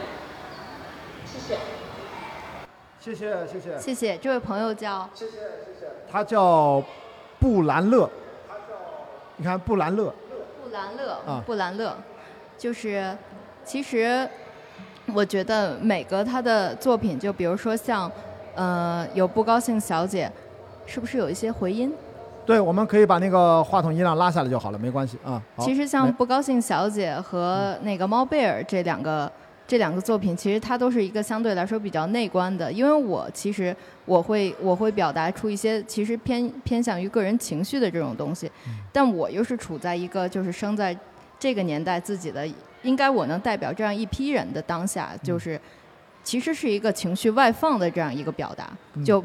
从猫贝尔到不高兴小姐，因为不高兴小姐她是只有眼睛是不高兴的，而猫贝尔她又是一个装乖孩子的这么一个角色，其实她都是，我希望就是一个把不完全表达的这种封闭的自我去外化的这样的一个一个概念，其实，而东京旮旯呢，它其实又是一个虽然是在我的画风的这种滤镜下，但是它又是一个我眼中相对真实的一个东京。其实它就是一个 我画的都是尽量去还原真实的东西。虽然它看上去，比如说真的没有人的眼睛里是不高兴的，他没有人有这个瞳孔里面眼睛上面有一个哎不高兴，然后他开心了眼睛就开心了。但其实很多时候你不高兴的时候，你的眼睛里是有不高兴的。你的哦嘴虽然比如说是一个还 OK 啊，但是嗯你的眼睛里面已经写着不高兴了。我把这个东西是放大，其实放大是一个也算是一个表达的主题，因为你不放大的话，其实太小了，大家就看不到。嗯，对。所以我刚才看那个不高兴小姐，那个睁大的眼睛，哇，这个一看就是她不是在卖可爱，在卖什么，其实是你有强烈的自己的信息在向外白，对对，非常清晰啊。我我不知道嗯这个回答能不能让这个朋友满意，就是你的好恶是并没有收着，你是外放的啊。虽然不知道就是说自己的这样一个样本在当下是什么样的，但是我觉得就是共和我有共鸣的人一定是有的。嗯如果能这些人也能说举手说我跟你有一样的想法，我觉得可能这个意义它就有了。嗯，好的，我们谢谢木兰乐。问问呃，其他的朋友如果想问什么问题，然后也可以举手上来，我们看到就会请你插进来发言。哎，还有人举手上麦。呃，这位叫哈尔九千，哇，霍尔九千啊，这是二零零一太空漫游那个角色机。器人。哎，你好，你好，请讲。你好，主持人。然后你好，你好，那个镜头经验，我是通通过那个呃《东京特特派》这首歌知道知道的。谢谢。然后当时觉得觉得这个歌时尚时尚。呃呃，然后我的呃想问的问题就是就是说，呃有没有就就是在在进来的阶段有没有有没有接触其他的一些一些领域，然后让让考虑未来来的那个艺术创作创作的方向，有没有是有新的一些可能性性，就是有没有接触到一些新新的一些呃领域，让让自己，我想听听静健分享一下此类的一些一些感受。好的，呃，然后创作做还有创作这方面的话，呃，能不能能大概讲一下，就是比如说创作一首这种新歌，大概大概的一个过过程，比如说就拿《公司特快的快》来说的话，当时当时是什么什么动机，然后去去创作这首歌的？我想一想，大概问一下这这两个问题。好的，谢谢啊，谢谢哈尔九千，哈尔九千，哈尔九千啊九，千。好哦，来，今天啊谢，谢看怎么回答他哈尔九千。这两个问题，我先回答第一个吧。就是其实最近，其实在这个立体立体装置，就是在这个包括艺艺术家玩具这个方面，就在我来看是一个，就是我第一次就是今年来说第一次接触的一个领域。而在虚拟领域上，我很多朋友都在和我说，就是 NFT 这个。嗯因为包括我和雅迪在那个 Clubhouse 我们认识的时候，其实当当时就因为疫情吧，很多东西都转到线上了，就是虚拟整虚拟的这个这个维度上的东西，它当时已经开始在变成大家讨论的话题。对然后也就是在上上周，因为我其实一直以来，我对于就是纯概念性的东西，我会有一个，我不知道会不会也有很多就是创作者的朋友，他会跟我一样有一个先入观的，就是抵触，就是会说。哎，觉得这个是一个噱头，我也会有这么一个，就是说，感觉好像一一一群人是在那个突然奔奔向这么一概念啊对对对。嗯 然后呢，就是呃上一周，然后也是被我一个好朋友，就是好好科普了一下这个东西。他是从很多包括禅学呀、包括从一些东方哲学方面去跟我讲了这个事情。对像什么元宇宙嘛，Metaverse 嘛，呃呃，说了元宇宙，但是之啊前就是因为其实很多就包括去研究宇宙的人，他会就是像我一样，最刚开始会有一个抵触的心情，因为不知道为什么出现频度太高了，嗯。所以就是可能，但这种心情也不一定是好的，嗯，因为毕竟你其实你没有了解，你就会自然就会觉得这个东西其实它只是噱头，嗯。那也是因为我没有了解它嗯。它，所以说我是听他从东方的禅学啊，还有这种包括未来和时间的维度跟我去聊了一下，我觉得也是挺有意思的，嗯。也许会去试一下，嗯，嗯，所以说未来不排除也是，当你随着了解更多，你也知道大概可能会有些新的表达的可能出来，也会是的，就会有新的作品出来，可能也会嗯。有那种量变引起质变的这样一个、嗯。一个未来吧。然后说起《都心特快》这首歌的话，其实最早我真的是因为一直在东京和北京两个地方奔波，其实真的很希望，因为两边都有我特别好的朋友，我非常希望我能搭上一个车，我立刻就到另另外一个城市。其实这种心情特别单纯，它就是一个最初的动机。哦对，然后我又很喜欢 Metalopolis 那种大都市的那种感觉。嗯然后如果有一个有一个有一辆列车，我立刻我我就能去见到，就包括很多人他可能都会想乘坐的这个城市，你到这个另外一个城市的心脏，你立刻就可以遇到你想见的人。我嗯觉得就是很浪漫。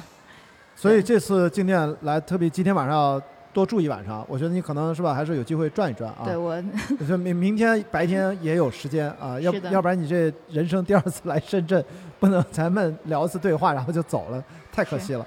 好，这个呃，刚才话筒给这个男生啊，我反弹回去没反没反弹完，我请他想让他聊两句啊，把话筒给他，就是你除了啊作为静电的这个很呃粉丝吧或者关注者啊，喜欢他的作品，你自己会平时会做一些什么样的内容表达吗？或者说自己会有什么在网上或者做什么或自己写什么东西吗？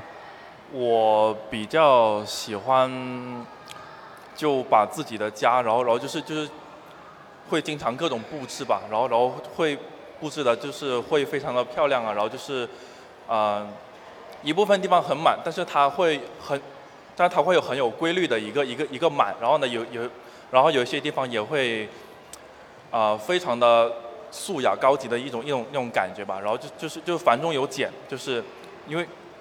因为我自己也是一个比较比较有洁癖的一个人，然后就是我刚要说，您就是听听上去就是爱打扫卫生是吧？对在家我听上去啊，大概这意思啊。果不了然，就是哎，洁癖都出来了。然后也会通过画画的一画画的一种形式去去记录一些自己自己喜欢的东西吧。哦，也会也学过美术啊。啊，你是画什么样的画呃，偏卡通一些的吧。？OK，呃，对，就算是二次元一点啊，应该往那个方向。嗯，明白啊。那你自己会让自己有什么样的感受吗？这是你的一种表达方式了。你从中得到了你是什么样的心情和感觉呢？就是说你在画你非常喜欢的一个东西的时候，就是就是你你可以感受到你自己的一个眼神和一个嘴角，就是就对这个喜欢的东西是掩藏是掩盖不住的东西。就你画着画着，你自己都会都会都都会觉得很开心的。然后，但是如果就是就是如果你对某一件事情投入了这个感情的话，你会你会把你的一个喜怒哀乐都非常容易的表现在你的脸上，然后去创作这个东西的。哇，所以说就是为什么人一定要有自己的兴趣和爱好，然后从中得到很难用语言准确描述的一种满足感，其实是一种成长。我觉得不能单纯的好像我们从事一种兴趣爱好就是一种啊图个乐儿，我们经常就这么说，我们就图个乐儿，图个自己高兴，对吧？其实并不是那么简单。如果你真的像你这样进去，你的那种愉悦感、那种自我满足，其实是自我成长。嗯那种成长其实就是成长嘛，它是积极的啊，而不是一定依赖于我们觉得现在很多朋友，哎，我不知道你有没有在网上也会看一些什么样的，刚才说什么个人成长的课程啊、书啊什么这种，你你是不是好像就就也也也不需要，是不是自己就搞定了？可以这么说吧，是吧？自己有自己的一些对生活的一些感悟吧，就是。嗯，因为我特别感谢啊，这位朋友能分享，就是，嗯，我没有想到嘛，你你也会会美术，因为我刚才提到，大家其实都有这个发心，这是每个人都有的，因为我们现在大部分，你看今天来这儿，大家都是吃喝不愁嘛，工作生活有些压力，但是我们周末是可以来这儿参加一些文化交流的活动，每个人都希望自己变得更好，但是实际上，可能自己很多时候就能把自己搞定了，啊、但是我们经常会觉得，哎呀。你看我，我最近在考雅思，你知道莫名其妙的，因为我有一个要国内学校入学的需要，我的第一反应就是我先报个班儿呗，你知道吗？就给几个新东方的这个资深的老师打电话求助。实际上，你看我用了十天复习，我还不知道成绩啊，明天我才知道能不能拿到我需要的成绩。我会发现回看这十天的复习，可能百分之六七十，我我当然要感谢那些老师，他们会一对一在网上给我上课，但我会发现是要靠你自己。你要找对好的教材，可能好的老师几句话给你说清楚，大概在我这么短的时间内要完成一个目标，哪怕是一个很功利的一个有目的性非常强的一个考试，但最终你会发现百分之六七十是要靠你自己怎么安排自己的时间和精力。呃，但是呢，我也得承认，我的我也无法那么自信，我就不要辅导班，不需要外在的帮助。那些老师上课也蛮认真的，嗯，但是我突然意识到，他们那个上课吧，我要不停的告诉他们，我只有十天的时间，我没有三个月，更不用说六个月、一年。你不能拿我当那种要出国留学的年轻的二十岁出头的年轻人。我四十多岁了，我要拿这个事儿要干嘛？我后来发现呢，有些老师反应特别快，马上就给我调整那个课程。但是有个别的老师，因为他不是四项嘛，他们就，我跟他再怎么讲，我觉得他没有反应，就他没法真正给我做那种互动。那怎么办呢？我就说要靠自己。所以我特别感谢你的分享，就是在座的每一位朋友，其实找到自己的兴趣，投入这个时间，并不一定。呃，静电我觉得说的非常对啊，就是要有勇气迈出第一步，没你想的那么难。想跟大家讲，就没有那么难。我身边的太多的朋友，包括我的发小，我青岛的初中同学、小学同学，经常十年前就问过我，就是因为那个时候他们都知道我喜欢电影嘛，我也喜欢运动。所以雅婷，你你你为什么从小给我们的感觉就是你永远知道自己要干什么，然后你就去干了，一直到现在也是。那我真的不知道怎么回答，我我我现在其实也不太知道，但是我记得我十年前回答的是，没有什么特别好的方法，是首先先坐下来，慢慢的回忆，如果找一个舒适的环境，哪怕就散步，嗯。散步漫无目的的散步，但是不要不要恶劣天气散步啊，环境呃温度适合的时候散步，没有干扰，你去慢慢的回忆，在你小时候呃快乐的童年的时候，小学、中学，你最没有被家长和任何外力情况下，你不经意的把时间都花在了什么样的事情上面？那个东西可能对你就是真正的兴趣爱好的起点，或者是原点。从那个事情，再回看现在成年的自己，中间能形成什么样的勾连，往往那就是你真正的兴趣，而并不是一定说别人大家都去搞这个，哎，我也去吧。最近又这个时髦了，我去搞这个吧。那个你不容易坚持那么久，所以我觉得童年最原始的快乐，它哪怕你现在二十年过去、三十年过去，你作为一个成年人，可能还会勾起你的那种，你就是像你绘画得到那种满足感，也是可以的，好吧？所以我我就把经验刚才说的，我们还是要把它啊什么勇敢呀，迈出一步。我不想让大家觉得好像还是不务虚，还是能够很具体的。啊是，也可能那个就是你的天职在跟你敲打，说赶紧把我释放出来。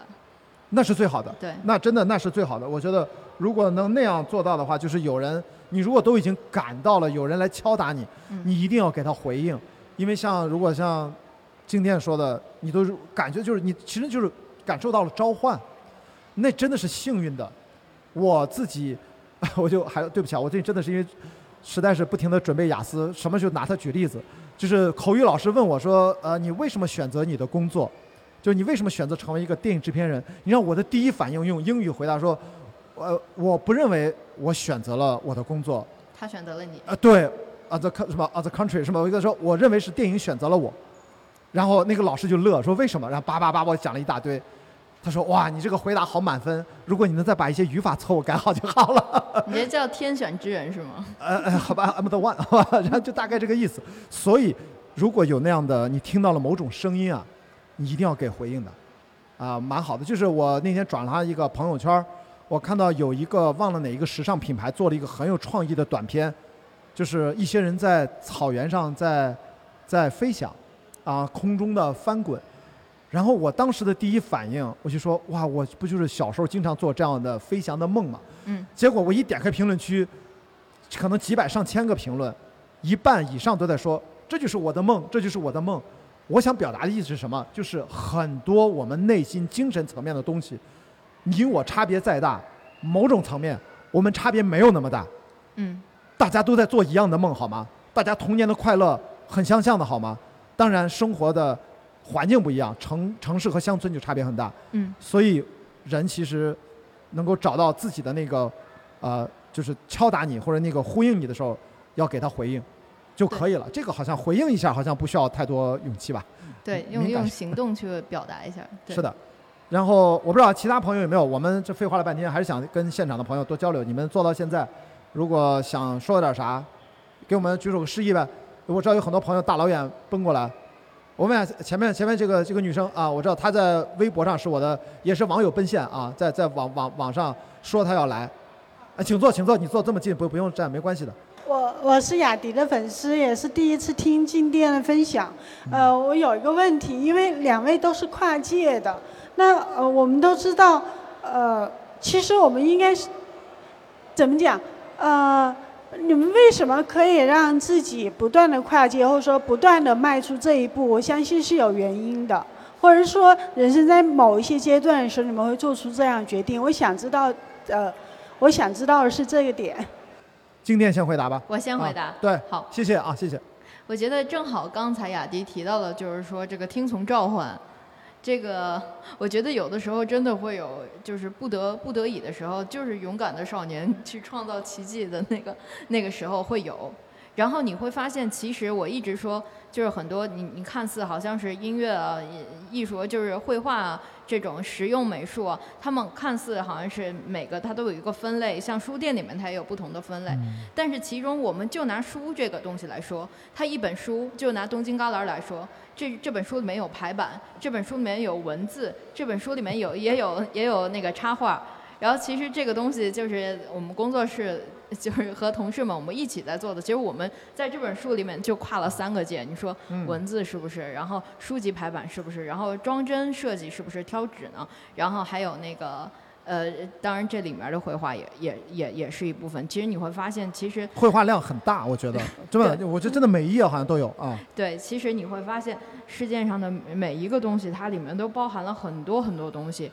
其实，这个界也许在我们心里面，它它会有一个界，但其实当你把它就像一个图片，你给它放大、放大、放大了，你会发现这个界限其实是没有的。就好像我们人，你看我们现在是有皮肤，但是我们把它扩大、扩大、扩大、扩大到不能再扩大。其实我们是一直是在和外界的这个尘埃啊，或者什么，可能大家都在跟这个桌子，我摁上这个桌子，我就在跟桌子做交互。其实是没有这个边界的。嗯对，其实还有一点就是不说这么深的，就是你做一个事情，你想把它做得更好，你会发现在方方面面你都必须 care 到。其实，嗯，你不知不觉的你做了一个作品之后，你必须得要去 care 它的另外一个方面。然后所以你就把这份工作也做了。你只要有着这种什么是专业的精神，我觉得就是对这个事情，你能完成百分之一百的，其实你最终呈现可能就百分之六十。但是你要完成百分之二百的话，它可能无限接近于百分之百，所以你就要把它往着那个百分之二百的方面去做，结果往往就是全做了。哇，那这反正这其实听上去这是一个意志的磨练啊，反正就是不断的折磨自己，其实是很像的。靠拷问自己，刚才你修炼嘛，其实也是一种啊，别说修炼，修行，修行嗯啊。所以我听上去啊，就是这种跨界对他来说是没有边界的，他他把叫颗粒度无无限的不断的用那个我们电脑啊那触屏不断的那么放大放大，放大，就是一个放大的那个放大镜的一个嗯一个一个动作。也就是说，我不知道我理解静电这个意思对不对？就是换呃换一个说法啊，其实就不要对自己太多的条条框框，然后你只是在生活当中在不断的通过生活的阅历和自己的学习，掌握越来越多跟生活、身边朋友、环境、周遭互动的一些方法。这些方法和工具掌握的越多，它会融会贯通，啊，大概我我觉得就不会那么让你觉得跨界原来是一个问题了吧？这是他的一个表达。但是我自己怎么回答这个问题？我突然感觉是不是要到了这个上点价值的时间了？就突然觉得，呃，嗯，我我我首先得说，我觉得是因人而异。每个人，我们刚才一直在讲共性，我就讲的蛮多的，就是大家都会做一样的梦，大家都会有小时候同样的快乐，但是真的每个人还是差别还是很大，性格就差别很大。我的性格就，我跟身边的朋友说聊天，我都觉得，我都有点受不了我自己心这么大。就是我从小心就挺大的，就是没有觉得这个事情为什么就不可以。我不知道是怎么得来的，我也不知道我爸爸和妈妈怎么教育我，因为我姐今天在现场啊，是我亲姐啊，她应该记得，就是我去考电影学院的时候，我都不知道为什么我要去考电影学院，我回答不了，我已经想不起来了。但是我只知道一件事情，就是我要去考，我从青岛要去。哎，我那天看了哪篇文章？呃，对，就是肖清和博士，我发了朋友圈。零九年他的博士毕业的时候，他是从一个农村孩子长大，考上，经历了各种磨难，真的是可以称之为磨难，考上了北大，本科、研究生一直到博士毕业。然后他到北大报到的时候，老师问他说：“你就自己一个人来？”他说：“对啊，我自己一个人来的，没有家长送啊什么什么的。”因为他是八零年五月份，比我小半年，我是七九年十一月份生日。当时我还想，哎，为什么他这个年纪，他上大学的时候不又就是九八年、九九年嘛？我也是一个人去的电影学院报到的呀。为什么我们学校没有老师表扬我？你很棒，为什么一个人就来报到了？没有家长陪？我们那时候家长忙着呢，家长在上班，好吗？所以，我的性格呢，大家还是要去去做跟自己性格匹配的事情。我的性格从小心就很大，然后我就一一路这么长大了。我所以跨界可能我们殊途同归，他可能是想明白了这事儿，我可能经常是做一些我还没有完全想明白的时候，当我向他讲的某种召唤和我的一些直觉的时候，我就已经决定可以去做了。我并不想把一件事情百分之百的说服我自己才去做，如果一旦有那样的事情，我可能会做出相反的选择。举一个例子，就是当我大概知道。这个事情我能做，且做得不错，而且比较稳定，能够得到什么反馈的时候，我就像我已经做了这个事情一样，我就不做了。真正吸引我是我的性格决定，我猜啊，所以我是个很个人化，我不想讲出什么大道理啊、推人以己推人，我觉得推不太出去。但是我自己可以真实的感受分享给大家，我反而喜欢那种不确定性的东西，所以真正的要拥抱不确定性，因为随着阅读越来越多，生活的经验告诉我们。你越笃定一定会发生的事情，往往墨菲定律告诉你就会，就会出问题。你你，但是反而如果你就，这这不是躺平，我觉得这是积极的拥抱不确定性，都可以。那养成了这个习惯，我但凡有一个直觉，我现在对一个词有了重新的理解，叫随波逐流。我觉得随波逐流以前是一个被动的、认命的，像躺平一样的感觉，但是。结合我的性格，我发现随波逐流是一种积极的拥抱不确定性的一种自信。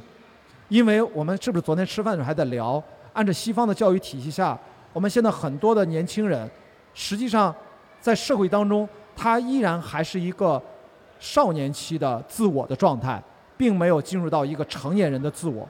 我们大部分的时候，自我的价值的存在和对生活意义的寻找，是要通过旁边人作为参照系来确定自参照坐标哎，来来确定自己这件事情做还是不做，做得好还是不好。真正的成年人，从自我这个概念，他应该你有自己独立的判断的标准和自己的一些价值、一些认知。这是，然后在这种状态下，真正的成年的自我完成了之后，再进入到社会，再进入到恋爱关系和亲密关系当中，才能成为一个好的一个成长。因为你后面还有很长的路要走呢。但是实际上，我觉得，因为我们的算是也是自己的特色吧。我觉得现在很多年轻人不一样了啊，因为他们对互联网接触太多，信息接收的方式跟我们这一代人其实差了二十年。我觉得就像新人类，真的是人类人种上都会发生一些大脑思维方式结构全变了。我们其实要接受这个现实，所以我希望用这种方式，我可能功利的讲，我是慢一点被零零后未来的一零后后浪把我们前浪拍死，我们能够抵挡的久一点，这就是我还行。啊，对，你会这其实一直在拍，一直在拍，好吧？这是我我只讲讲我个人啊，我就随便上点价值，我都不知道我在说什么，但是就一些真实的感受。好，谢谢啊，谢谢你这这位朋友是据说在在微博上发了个评论，说是穿越了大半个深圳来参加今天这个活动，特别感谢你的分享。咱们其他朋友啊，咱们真的到后来到了闲聊收尾阶段了，大家想想想想想拿到，因为我们好像就那么几本书啊，就是可以送想送出去给大家，有什么想大家想分享两句的，咱们示意一下。我们还有几本书送给大家，有吗？我就我就不点名了，呃，这要这要我姐在，我就点点自己人吧。关晓轩同志啊，你就拿话筒来来，咱们话筒给他，就是我我我跟我姐也好久好久没聊天了啊。这这是我亲姐啊呃，没有没有没有，突然被 Q 啊，对，突然被 Q，我们就喜欢突然的啊，不确定性嘛，呃、是这样，我就是他传说中的刚才说的那个托儿，所以说坐在第一排，坚定不移的，这样的使场面可以更好看一点。所以说，谢谢大家一直在这个地方捧场，真的特别的感谢。呃，呃，我插一句啊，我姐是在深圳定居，应该超过二十年了吧？呃不，你们没有没有，你这说的我我是从幼儿园开始住的一样，没有了，但是确实已经很久了。呃，这这样子就是，其实今天来参加这个活动，呃，除了支持自己人，但是我觉得我个人还是有些收获的。嗯、第一次参加凯迪拉克的活动，虽然我还不是他的车主，但是我看他的开言堂和开放对话，开放对话应该是关雅迪自己的一个栏目，但是有一个共同点都在一个“开”字上。就是开言和开放，再加上今天大家跟这个静电小姐姐的这个交流，更让我感受到就是，呃，越来越我们生活在线下是对自己的一种不设限。都是一种 open 的一种状态，所以说我相信今天其实不管我们在这个地方能够对静电的他做的专业有多少的了解，但是都是一种新的体验。所以说给我印象很深的就是静电今天启发了我，以后可能不管每天再忙，找一点，哎，我这件事儿是第一次做哦，这个这个这个好有意思哦。所以说今天也就你晚上你也要去那个小碰车是吗？啊，你要去一下啊，二十块钱啊。对，是吧？所以说，包括包括就是说是，其实来之前我都不知道进店，我真的不知道。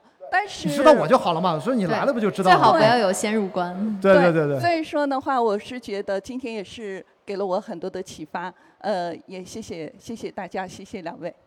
我说谢这这这总结的太，我都我都不用总结结尾了，我觉得，呃呃，谢谢谢谢，特别特别感谢，真的我你看就是随便 Q，因为我们这个节节目吧，如果不能算个就算一个播客，我真的希望它能够开放跟大家去，呃，就当下我们这一刻的思考，这一刻的感受，我觉得是最重要的。你刚才也在讲嘛，内观，你看他居然做不高兴小姐，居然用了内观这个观念，就天天用深了哈。啊，对对对对对，但实际上我们需要这个东西，我们需要这个东西，因为呃呃，我们不是前两呃昨天吃饭不是还聊什么？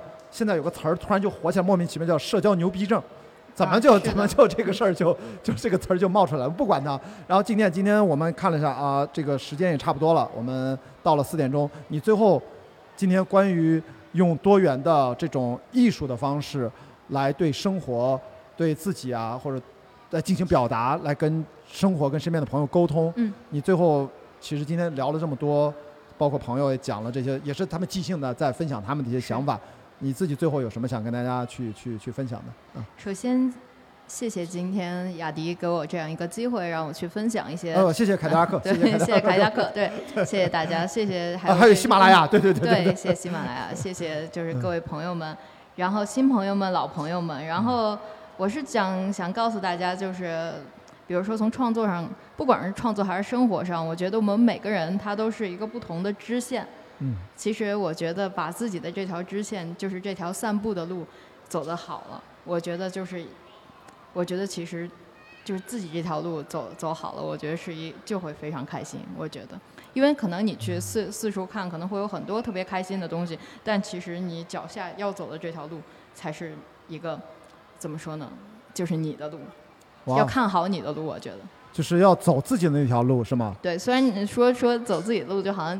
很多年前那种 QQ 签名一样，啊，好像是每个品牌的宣传语一样。对，没事，我可以换个说法，就是大家是不是经常看到一些心灵鸡汤的励志的话，说人生就像一场马拉松，对吧？就类似这种。因为我是跑马拉，我是跑超马的，但是我要旗帜鲜明的告诉大家，我的观点相反，人生千万不要是一场马拉松。你以后但凡在网上看到这句话，你要记住我的观点，我的角度。为什么不要成为马拉松呢？因为马拉松是宽阔的马路。是有明确的起点，有明确的终点，而且在大家上面呢，只有一条赛道，还你追我赶，最后还要冲到最前面，就奔着一个目标。我希望跟大家讲，我热爱的是什么？Ultra Trail Running。我希望人生能是超马越野跑。你可以从这个山头到那个山头，有无数种方法。你走，就像静电说的，走自己的路。对，你也不是一定要一直跑到底。你可以跑跑停停，看看旁边的风景，花花草草，跟朋友聊聊天，中间吃个饭，是吧？出去打个电话，或回到入口，说不定还有个传传送门呢。对，然后二维码刷一个，坐个二十分钟的碰碰车都可以。我觉得人生其实是一个只有你自己才对自己有意义的一条一条路啊！你可能在别人眼中你有点怪和甚至有点孤独，根本不重要，你内心。充实，就像刚才啊那个低头的，那个小哥哥啊，爱画画的，对吧？大家知道他，只有你自己知道，自己嘴角上扬的那一刻，你内心是充盈的，好吗？我们其实为了这个，我们并不一定真的要去都 follow 那一个目标，去在大家共同的，但是那个共同的也没有什么问题，你可以感受一下适不适合自己。我并不是要反对大家不要去马拉松。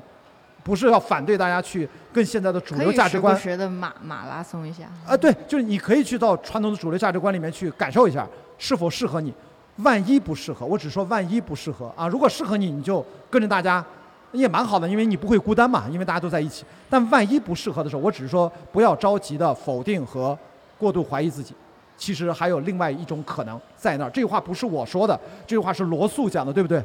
参差多态乃生活之本源。diversity 永远是最重要的，好吧？我们就说到这儿结束吧。我觉得这个再上价值我就上不动了，好吗？这个可以结束了，来来来，都鼓个掌。谢谢大家，感谢感谢静电场数，感谢喜马拉雅和凯迪拉克我们的开言堂开放对话。希望大家能够在网上，据说应该这个月晚一点我们就会上线。我们前面我们说了一二三四，这是第五站，我们下周还会在天津有第六站。呃，如果疫情没有什么特殊的变化，我们还会在下半区还有第七站在等待着大家，希望大家多多关注我们开言堂开放对话。好，谢谢大家，我们今天节目到此结束，谢谢。